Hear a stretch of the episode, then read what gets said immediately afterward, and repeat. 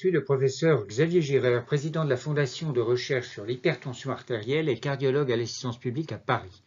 Dans ce numéro d'infotension du mois de novembre 2020, je souhaite faire le point sur les risques qu'ont les hypertendus face à la Covid-19. Actuellement, nos connaissances sur le sujet sont que les patients avec une hypertension artérielle ont un risque comparable à celui des sujets sans hypertension d'être touchés par la Covid. En ce qui concerne les formes graves de la Covid, de nombreuses études réalisées depuis le début de la pandémie ont montré que les formes nécessitant une hospitalisation sont heureusement rares.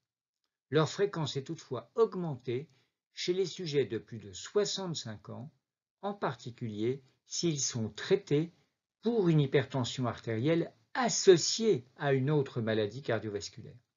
Il faut donc retenir qu'un hypertendu, même âgé, mais sans autre maladie cardiovasculaire, a un faible risque de faire une forme grave de la Covid-19.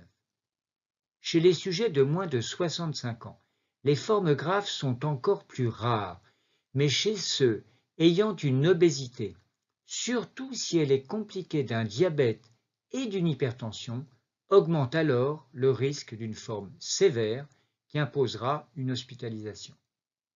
Enfin, un grand nombre d'études observationnelles réalisées tout autour du monde montrent que les patients qui, avant d'être touchés par la Covid, étaient traités par un antihypertenseur ARA2, les Artans, ou par un IEC, ont eu un risque de décès par la Covid-19 qui est diminué.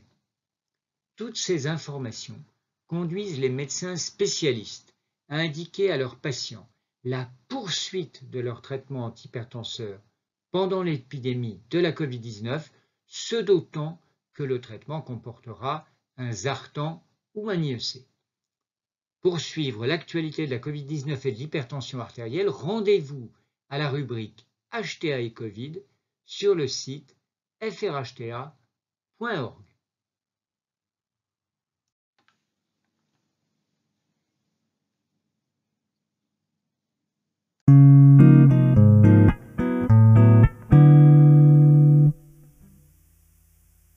Je suis le docteur Marie-Catherine Vimard, membre du comité français de lutte contre l'hypertension artérielle, et j'ai le plaisir de vous présenter les résultats très intéressants en cette période d'épidémie de Covid-19 d'une étude réalisée chez des patients âgés hospitalisés dans l'unité gériatrique aiguë de l'hôpital Broca à Paris en avril 2020. L'étude était coordonnée par le professeur Olivier Anon et a été publiée en septembre 2020. L'objectif de cette étude observationnelle rétrospective était d'évaluer la mortalité à 30 jours chez des patients hospitalisés pour la Covid et qui, avant d'être infectés, étaient soignés pour une maladie cardiovasculaire. Les patients qui avaient sur leur prescription un traitement qui comprenait un IEC ou un ARA2 ont été comparés à ceux qui n'en avaient Les 201 patients inclus avaient une forme symptomatique de la Covid avec PCR positive et un âge moyen de 86 ans et des antécédents de pathologies associées.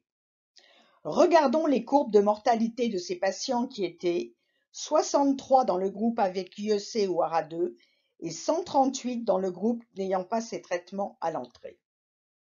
Les courbes commencent à se séparer dès la première semaine et au terme d'un mois, la mortalité dans le groupe IEC ou ARA2 a été de 22,2%, alors qu'elle a été de 37,7% dans le groupe non traité avec ces médicaments avant le début de leur infection à la Covid. Cette différence montre une diminution de 46% qui est statistiquement significative. Ces résultats sont confirmés par d'autres études avec des patients plus jeunes et les méta-analyses publiées regroupent maintenant plusieurs dizaines d'études observationnelles qui indiquent l'intérêt pour diminuer la mortalité de la Covid-19 d'avoir un IEC ou un ARA2 dans leur traitement chronique pour soigner leur maladie cardiovasculaire. En conclusion, la mortalité des patients très âgés hospitalisés pour la Covid-19 est diminuée chez les patients qui étaient traités par IEC ou ARA2 avant le début de l'infection. Ces résultats, confirmés par des études observationnelles chez les patients plus jeunes, indique l'intérêt pour diminuer la mortalité de la Covid-19 d'avoir un IEC ou un ARA2 dans leur traitement chronique pour soigner leur maladie cardiovasculaire. Comme ce résultat est issu d'études observationnelles, le conseil pouvant être donné aux hypertendus traités et la poursuite du traitement par IEC ou par ARA2 en cette période épidémique de la Covid-19. Pour ceux qui veulent poursuivre la lecture de cette étude, vous trouverez toutes les données dans la publication du Journal of the American Medical of the Director Association ou sur le site de la Fondation et la méta-analyse sur Pharmacology Research and Perspectives.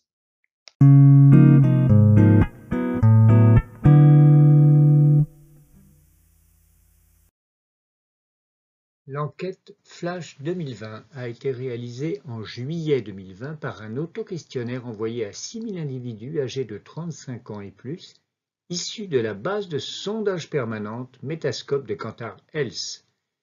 Une représentativité des résultats pour la population française métropolitaine a été assurée par redressement des données sur la région, l'habitat, la catégorie socio-professionnelle, le sexe et l'âge. Le chiffre flash de ce numéro d'infotension concerne les moyens du suivi médical des hypertendus pendant le confinement du printemps 2020. Pour permettre le suivi de leur hypertension, 46% des patients ont opté pour une consultation présentielle, 10% pour une consultation par téléphone et 6% pour une téléconsultation en visio. Ces chiffres montrent que pendant la Covid-19, les hypertendus et leurs médecins se sont adaptés pour ne pas interrompre leur prise en charge et la téléconsultation a fait ses débuts dans le parcours de soins des patients avec une hypertension artérielle. Pour consulter l'ensemble des résultats des études flash menées depuis 2001, rendez-vous à la rubrique Enquête flash sur le site frhta.org.